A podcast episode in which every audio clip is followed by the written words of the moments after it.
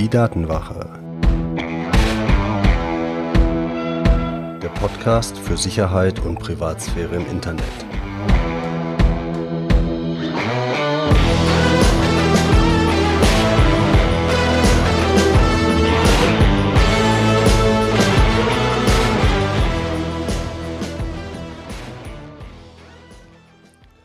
Hallo und herzlich willkommen zu Folge Nummer 40 der Datenwache. Ich bin Mitch und unser Thema heute sind sichere Passwörter, auch auf dem Smartphone und Tablet, wenn du unterwegs bist. Hast du dich bereits für sichere Passwörter als den wichtigsten Schutz deiner Daten entschieden? Dann weißt du, gute Passwörter sollten lang, zufällig und einmalig sein. Lang, damit man nicht durch Ausprobieren auf diese Passwörter kommen kann. Zufällig, damit Wörterbuchangriffe oder ein systematisches Ausprobieren von irgendwelchen Systemen nicht zu Erfolgen führt.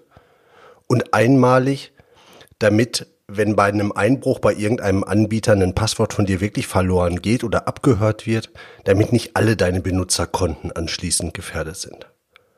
Und dann weißt du sicher auch, dass du zum Erzeugen und Speichern von Passwörtern am besten einen Passwortmanager verwendest denn der hilft dir nicht nur dabei, wirklich gute Passwörter zu erzeugen, du kannst sie damit auch sehr gut sicher aufbewahren. Und in Folge 11 und 12 der Datenwache findest du darüber mehr Informationen. Zum einen, was gute Passwörter wirklich ausmacht und zum anderen, was eine gute Passwortverwaltung, ein guter Passwortmanager ist. Und ich empfehle dort gerne die Programme KeyPass bzw. KeyPass XC, die allerdings den Nachteil in Anführungszeichen haben, dass sie nur auf deinem Rechner zu Hause laufen, auf deinem Laptop oder auf deinem Desktop-PC. Möchtest du auch unterwegs auf deinem Smartphone oder Tablet Zugriff auf deine Passwörter haben? Möchtest du sichere Passwörter unterwegs erstellen und die dann auch sicher aufbewahren? Dann gibt es auch dafür Lösungen. Und darüber reden wir in dieser Folge. Denn sowohl für iOS als auch für Android gibt es viele Angebote, sowohl kommerzielle als auch offene oder zum Teil auch kostenlose Angebote.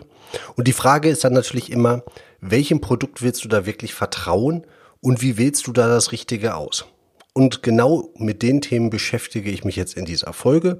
Zum einen gehe ich ein bisschen darauf ein, worauf sollte man bei der Auswahl von so einem Passwortmanager-App achten? Welche Apps kommen dann tatsächlich in die engere Auswahl, sowohl für iOS als auch für Android?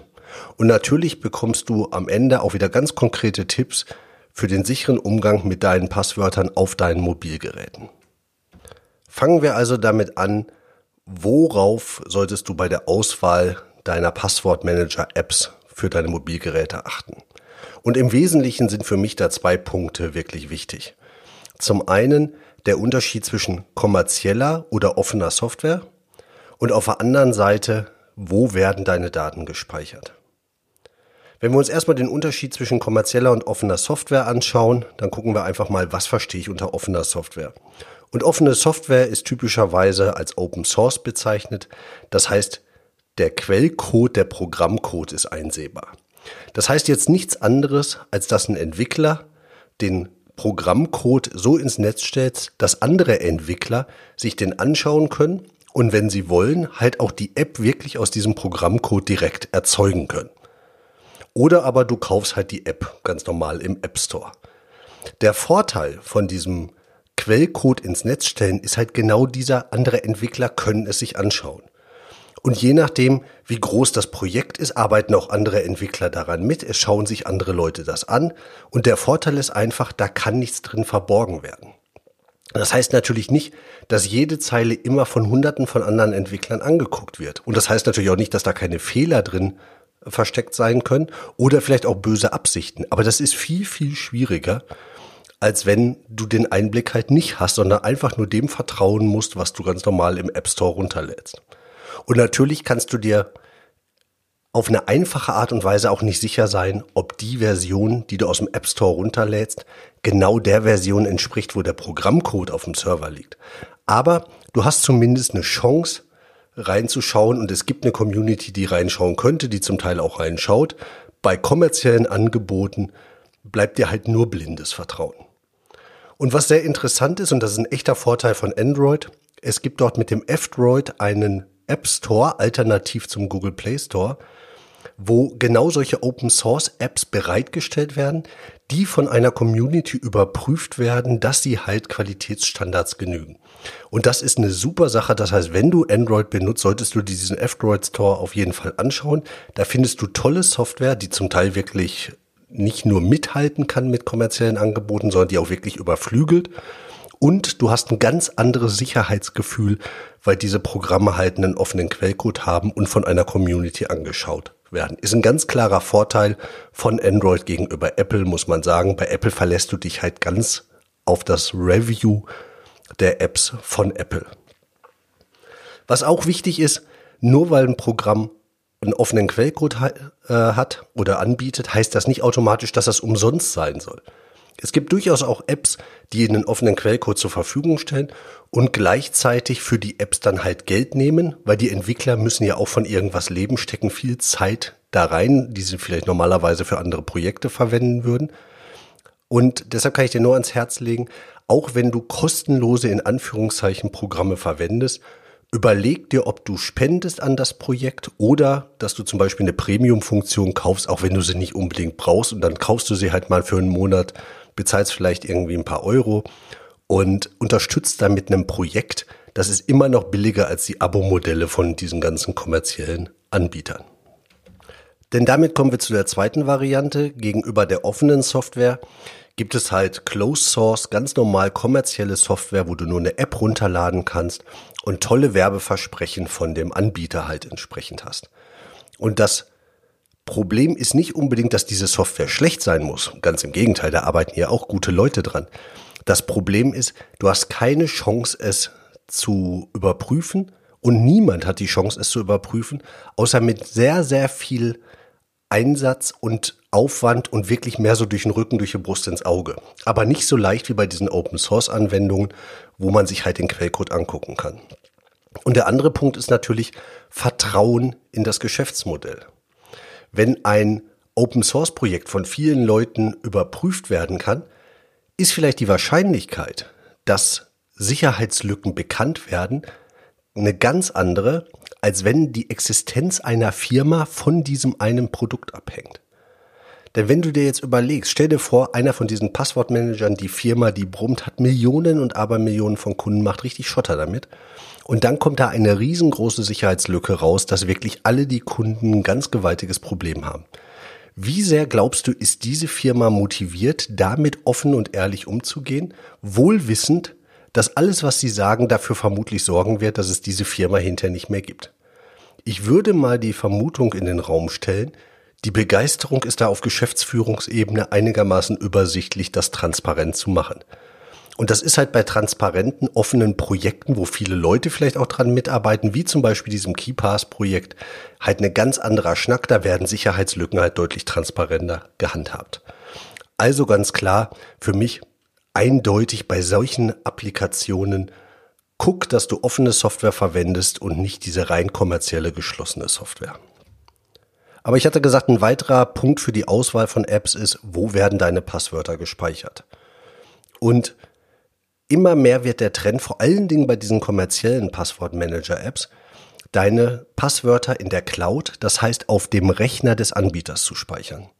Und natürlich hat das Vorteile, denn wenn deine Passwörter alle an einer Stelle sind, dann kannst du von allen Geräten diese Passwörter verändern. Sie werden immer aktuell sein. Das ist super. Das ist ganz toll praktisch. Die Frage ist, brauchst du das wirklich? Und die Frage solltest du dir wirklich sehr genau stellen. Denn das Sicherheitsrisiko ist ein ganz anderes, als wenn du deine Passwörter als Datei ähm, verwaltest und selber synchronisierst. Denn es liegen alle Passwörter von allen Kunden dieser großen Passwortmanager-Anbieter auf deren Server. Das heißt, wenn es ein Ziel im Internet gibt, das für Kriminelle spannend ist, dann sind das vermutlich deren Server. Das heißt, das Praktische, das du dir da einkaufst, kaufst du dir mit einem gigantischen Sicherheitsrisiko ein, weil wirklich da vermutlich tagtäglich nicht nur zehn oder hunderte von Kriminellen anklopfen und versuchen, an diese Daten zu kommen, weil das ist wirklich, das Ding zu knacken und an die Passwörter zu kommen, ist so ein bisschen wie der heilige Gral. Und jetzt könnte man meinen, Mensch, da arbeiten ja gute Leute, das wird schon nicht passieren. Es ist aber so, da gibt's immer wieder Zwischenfälle und Probleme bei den Passwortanbietern. und Ich habe dir ein paar Links auf der Datenwache zusammengeführt, wo du dir vielleicht, wenn du Interesse hast, einfach mal anschauen kannst, was es für Zwischenfälle in letzter Zeit gab. Aber sowas kommt immer mal wieder vor und ist natürlich auch verständlich, weil wie gesagt, da liegen halt vermutlich nicht nur Millionenwerte, wenn man diese Passwörter mal in Geld übersetzt. Und du musst dir immer die Frage stellen, wie würde eine Firma mit einem ernsthaften Zwischenfall umgehen? Würden die offen und ehrlich sich hinstellen und sagen, Leute, haben wir Scheiße gebaut oder vielleicht haben wir auch keine Scheiße gebaut, sondern es ist halt einfach dumm gelaufen. Das kann ja alles passieren. Die Frage ist, wie transparent geht so eine Firma damit um? Und die Frage ist jetzt, was ist die Alternative? Und die Antwort darauf ist eigentlich recht einfach. Die Alternative ist eine App, deren Verschlüsselung gut ist und von vielen Leuten als gut befunden wurde, die deine Passwörter als eine verschlüsselte Datei auf deinem Rechner speichert oder die du über die Cloud zum Beispiel mit deinem Handy synchronisierst und die du zusätzlich mit einem zweiten Schlüssel, einer sogenannten Schlüsseldatei, dazu mehr auch in Folge 11 über Passwörter und äh, Folge 12 über Passwortmanager, ähm, die du zusätzlich mit einer Schlüsseldatei absicherst. Denn der Vorteil von diesem du hast die Passwortdatei, deine Passwortdatenbank in deiner eigenen Cloud ist, es ist nicht mehr gezielt, dass jemand nach deinen Passwörtern sucht. Natürlich kann immer noch jemand dein iCloud, dein Google Drive, dein OneDrive, deine Dropbox hacken. Das kann passieren und dann kann auch jemand an deine Passwortdatei kommen. Aber wenn du das mit der Schlüsseldatei vernünftig machst, dann ist der zweite Schlüssel, der gebraucht wird, selbst wenn jemand dein Passwort abhören könnte, dann ist der zweite Schlüssel woanders. Den legst du ja nicht in dieselbe Cloud. Das macht keinen Sinn, sondern die musst du natürlich ganz woanders haben und nur zum Dekodieren zusammenführen. Das heißt, du hast ein ganz anderes Risiko, dass jemand an deine Passwortdatei kommt und nicht wie bei diesen großen äh, Passwortmanager-Anbietern mit ihren Cloud-Angeboten, wo alle Passwörter auf einem Server liegen. Man muss natürlich sagen, ich habe eben den Vorteil einer zentralen Lösung. Wenn alles in der Cloud auf dem Rechner eines Anbieters liegt, dann sind die Passwörter immer aktuell, dann gibt es keine Konflikte. Wenn zehn Geräte gleichzeitig darauf zugreifen, dann weiß der Server, was er damit zu tun hat. Wenn du Dateien zum Beispiel in deinem Cloud-Verzeichnis irgendwo liegen hast und verschiedene Mobilgeräte und dein Laptop greifen auf die gleiche Datei zu, dann kannst du dir damit die Datei natürlich auch kaputt machen. Das heißt, du musst ein bisschen vorsichtig damit umgehen und musst halt gucken, dass du nicht gleichzeitig darauf zugreifst. Aber die Frage ist wirklich, wie oft kommt es vor, dass du von unterwegs Passwörter erstellst, die du gleichzeitig in der Datenbank auf dem Rechner geöffnet hast. Das kann man relativ gut, also sowohl im Bekanntenkreis als auch bei mir selber, durch ein bisschen Disziplin hinkriegen.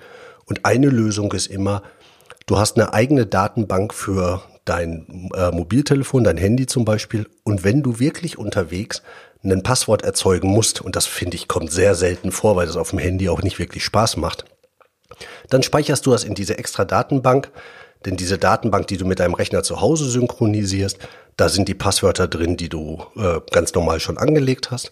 Und wenn du mal ein neues anlegst, speicherst du das in dieser extra Datenbank und überträgst das hinterher. Das ist relativ einfach. Und der Preis für dieses deutlich mehr an Sicherheit ist halt die Disziplin, die du ein bisschen warten musst. Denn so toll die ganzen Features immer klingen, du musst dich halt fragen, sind sie es mir wirklich wert? Brauche ich sie wirklich und bin ich bereit, den Preis, die Sicherheit dafür zu zahlen? Wenn wir uns jetzt angucken, welche Apps gibt es denn, dann hat natürlich das, was ich jetzt hier erzähle, keinen Anspruch auf Vollständigkeit. Es gibt unendlich viele Apps, es gibt auch viele freie Apps und die sind mit Sicherheit zum Teil auch gut, manche mehr, manche weniger.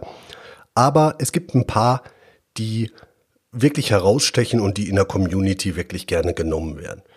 Und ganz klar, die Kriterien für mich, Open Source, also offene Applikationen, nicht notwendigerweise kostenlos. Und sie sollen mit KeyPass kompatibel sein, weil ich möchte KeyPass bzw. KeyPass XC auf dem Rechner haben und gleichzeitig auf Mobilgeräten eine App, die mit den Dateien umgehen kann. Und da gibt es unter Android ein Programm, das einen sehr guten Ruf genießt. Das ist KeyPass DX oder KeyPass Deluxe. Das findet ihr in diesem angesprochenen F-Droid Store. Ich habe allerdings auch den Link in der äh, in den Show Notes auf der Datenwache unter www.datenwache.de slash 40 ähm, verlinkt. Das ist unter Android ein sehr gutes Programm. Unter iOS gibt es so zwei, die gerne genommen werden. Das eine ist Keypassium, das andere ist Strongbox. Auch das sind, auch das sind Open Source Programme Auch die findet ihr ähm, auf der Webseite, auf der Datenwache verlinkt. Und ihr findet dann auch dort noch Links zu mehr Vergleichen, noch mehr Beschreibungen zu zusätzlichen äh, Apps. Zum Beispiel hat KeyPass auf der Download-Seite eine unendlich lange Liste von allen möglichen Clients, wenn ihr mehr ausprobieren wollt. Aber mit den Empfehlungen hier, KeyPass DX unter Android oder Keypassium oder Strombox unter iOS, seid ihr vermutlich auf einer ganz guten Seite. Und wie eben gesagt, offen heißt nicht unbedingt kostenlos.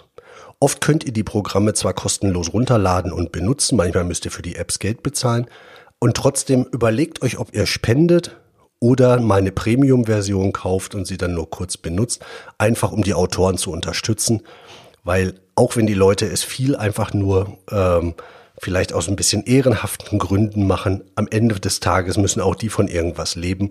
Und wenn solche Projekte gar nicht unterstützt werden, dann ist es halt auch schwierig, die entsprechend zu betreiben. Also überlegt euch, ob ihr da nicht ein bisschen Geld investiert. Und vergleicht es vielleicht mal mit den Abo-Angeboten von diesen großen Passwortmanagern, die man so äh, in der Werbung findet, was ihr da im Jahr bezahlt und überlegt euch, wenn ihr davon irgendwie ein paar Prozent an die freien und die offenen Programme spendet, dann kommt ihr billiger weg und das Projekt lebt weiter. Wie versprochen, ein paar Tipps, damit du sicher mit deinem äh, Passwörtern auf deinen Mobilgeräten umgehen kannst. Ganz klar Tipp Nummer eins, das Thema der Folge. Benutz auch auf deinem Handy, auf deinem Tablet einen Passwortmanager. Und zwar einen guten Passwortmanager. Ich habe dir ja ein paar zur Auswahl vorgestellt. Dann ganz wichtig, benutz für deine Passwortdatenbank ein gutes Passwort. Und zwar ein Passwort, das du dir merken, dass du tippen kannst, das aber trotzdem gut ist und nicht einfach ist. Gute Passwörter habe ich ja in Folge 11 schon mal drüber gesprochen. In Folge 14 habe ich dir erklärt, wie du dir gute Passwörter baust, die du dir auch merken kannst mit diesem Diceware-Verfahren. Das ist ein guter Tipp hierfür. Und in dem Zusammenhang auch wichtig, verlass dich nicht auf Biometrie, um dein Passwort safe zu schützen. Wenn du dein Handy mit dem Fingerabdruck oder mit Face ID entsperrst, dann sollte das nicht auch der Schlüssel zu deiner Passwortdatenbank auf dem Handy sein. Da muss mindestens eine gute PIN davor oder lieber halt doch immer das, das vernünftige Passwort. Denn wenn es ein Problem mit deinem Fingerabdruck gibt, dann ist auch dein Passwort safe gleich von diesem Handy weg. Und das ist eine Sache, das willst du entkoppelt haben. Das darf nicht dasselbe Angriffsszenario sein, Handy knacken und Passwort safe knacken. In dem Fall auch wichtig, benutze diese Schlüsseldatei, die Keepers anbietet. Das heißt, du brauchst, um deine Passwörter zuzugreifen, nicht nur das Passwort für deine Passwortdatenbank, für deinen Passwortmanager, sondern du brauchst auch diese Schlüsseldatei irgendwo auf dem Rechner beziehungsweise auf dem Handy. Und die darfst du auf keinen Fall nebeneinander ablegen, weil sonst hat der Angreifer natürlich beide Dateien sofort. Also leg nicht Schlüsseldatei und Passwortdatenbank in dieselbe Cloud. Und last but not least, vielleicht ein organisatorischer Weg, um die Sicherheit deutlich zu erhöhen. Überleg dir, welche Passwörter du unterwegs wirklich brauchst. Brauchst du wirklich hunderte von Passwörtern, alle, die du jemals angelegt hast? Oder reichen dir vielleicht das obligatorische, was weiß ich, Social Media Passwort und ein Shopping Passwort? Und du hast vielleicht 10, 20 Stück, die du in eine eigene Datenbank machst, aufs Handy tust? sodass der Schaden, wenn wirklich was auf dem Handy passiert, weil das trägst du halt immer mit dir rum, das kann natürlich geklaut werden, es können die unmöglichsten Sachen passieren. Wenn du da den Schaden reduzierst, limitierst, indem du weniger Passwörter mitnimmst, kannst du natürlich schon deutlich vorbeugen. Das heißt, die wesentlichen Punkte nochmal, nutzen einen Passwortmanager mit einem wirklich guten Passwort, nicht nur Biometrie, nutzt die Schlüsseldatei als zweiten Faktor für deinen Passwortmanager und überleg dir, ob du wirklich alle Passwörter für unterwegs mitnimmst oder nur eine kleine Auswahl. Du siehst, auch auf dem Handy, auch auf dem Tablet kannst du deine Passwörter sicher verwalten und unterwegs sicher dabei haben. Du musst halt wissen, wie. Wenn dir das gefallen hat, freut es mich sehr und ich hoffe, dass wir uns dann in zwei Wochen zur Folge 41 wiederhören.